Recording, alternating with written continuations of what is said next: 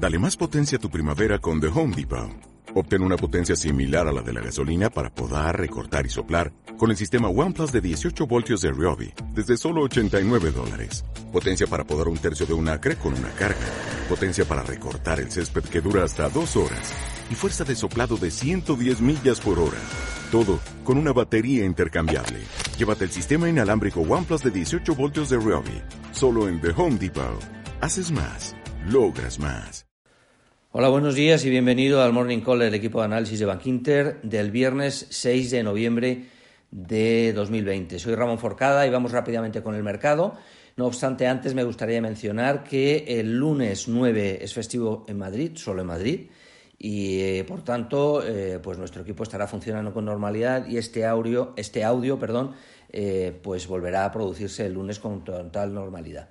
Vamos con el mercado. El mercado está reaccionando muy bien a pesar de que el desenlace electoral está siendo confuso, farragoso y tardío como habíamos previsto y como nosotros nos temíamos, por eso el 30 de septiembre en la estrategia de inversión redujimos cinco puntos la exposición recomendada a nuestros clientes. Bien, eh, ¿nos hemos equivocado o no? Pues la realidad es que al principio hemos acertado y después esto no está funcionando. Y yo me alegro de que no esté funcionando y rápidamente volveremos a subir exposición, creo yo.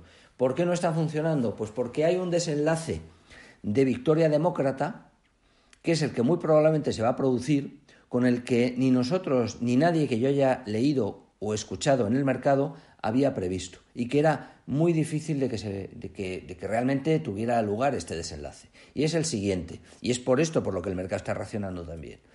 Eh, vamos a tener un presidente, o van a tener, pero lo tendremos todos, nos guste o no, aunque no hayamos votado, eh, un presidente demócrata en Estados Unidos que tiene una vicepresidenta, Kamala Harris, que es eh, mucho más joven que él y que es un misterio en cuanto a la capacidad para la gestión de la economía, por lo tanto esto en principio no es demasiado bueno, porque este presidente demócrata, este futuro presidente demócrata muy probablemente, eh, lo que quiere es subir impuestos, para empezar, a las grandes empresas o a todas las corporaciones, del 21 al 28%, y quiere limitar el ámbito de actuación, la libertad con la que actúan las tecnológicas grandes y luego las no tan grandes.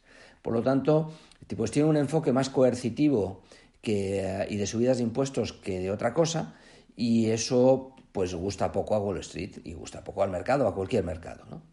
Eh, y entonces, ¿por qué sube el mercado? ¿Y por qué he dicho que, que esto de haber bajado exposición probablemente acabemos cambiándolo?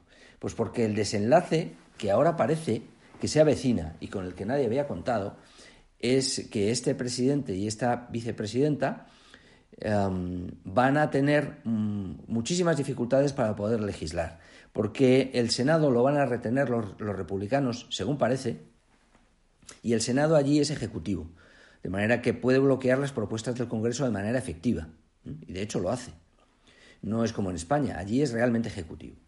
Y la Cámara de Representantes, el Congreso, resulta que hay un reequilibrio de fuerzas en favor de los eh, republicanos. Y eso es algo con lo que casi nadie había contado. Eh, los republicanos, con el recuento de votos que hay ahora, eh, ganarían seis asientos hasta 193 y los demócratas perderían 5 hasta 208. Los republicanos que ganan 6 y los demócratas que pierden 5, la diferencia de 1 es por un independiente. Y eso significa que teniendo 435 escaños totales en la Cámara de Representantes, hasta ahora los que están asignados en función de los estados en los que ya se sabe el desenlace electoral, muy probablemente, no absolutamente seguro, pero muy probablemente, la extrapolación es a 401 escaños de los 435 del Congreso. Y esos 401 escaños están muy equilibrados, por tanto, en torno a 200, 200 y poco para cada uno de los partidos. ¿Y eso qué significa? Pues significa que cuando vaya a legislar el presidente se encuentra con un Congreso muy equilibrado y eso no le garantiza nada. Y si lo sacara adelante en el Congreso, se sigue encontrando con un Senado republicano. De manera que es muy complicado que saque adelante eh, propuestas unilaterales de subidas de impuestos, de limitar las tecnológicas, salvo que negocie y que negocie con los republicanos, que se oponen a esto. Por lo tanto, eh, nos podemos encontrar con lo que los americanos llaman em, lame duck, que es eh, generalmente en el segundo mandato de un presidente pues se enfoca más sobre política exterior y además eh, a veces se encuentra con que las cámaras ya tienen un equilibrio que le es adverso cuando va a haber un relevo en las elecciones siguientes. ¿no? Y eso le impide legislar, le impide sacar adelante propuestas, lo cual le fuerza a que el protagonismo de su segundo mandato muchas veces se proyecte sobre la política exterior. Y de alguna forma los americanos entienden que deja de legislar cosas nuevas, cambios importantes eh, en la política americana y en la economía americana.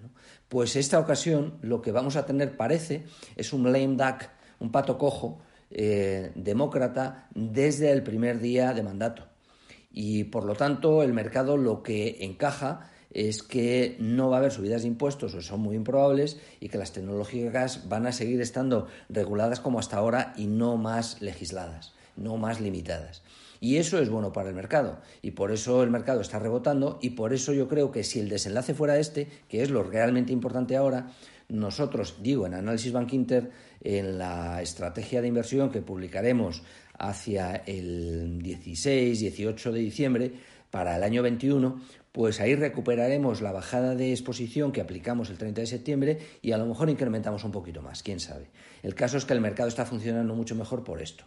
Y eso es lo que tenemos ahora. Yo creo que a lo largo del fin de semana igual hay algún desenlace, muy al fin de semana. Tengamos en cuenta que hoy viernes es cuando en Pensilvania y en algún otro estado se cuenta todo el voto por correo.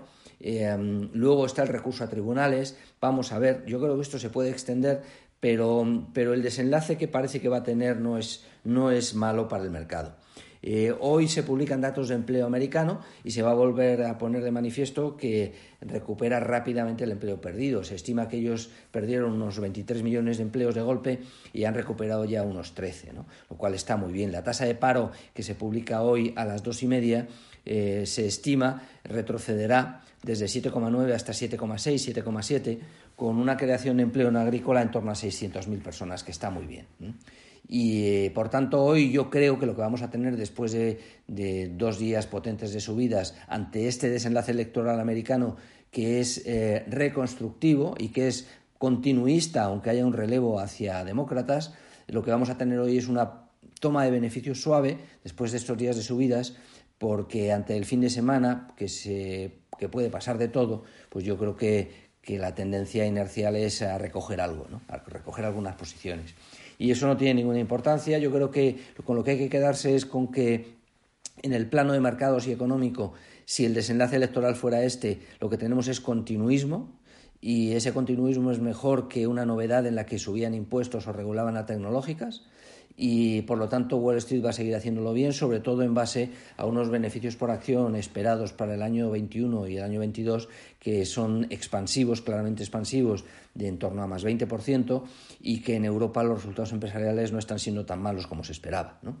Y dicho esto, pues eh, muy buen fin de semana, que quien tenga tres días que los disfrute y muchas gracias por escuchar este audio.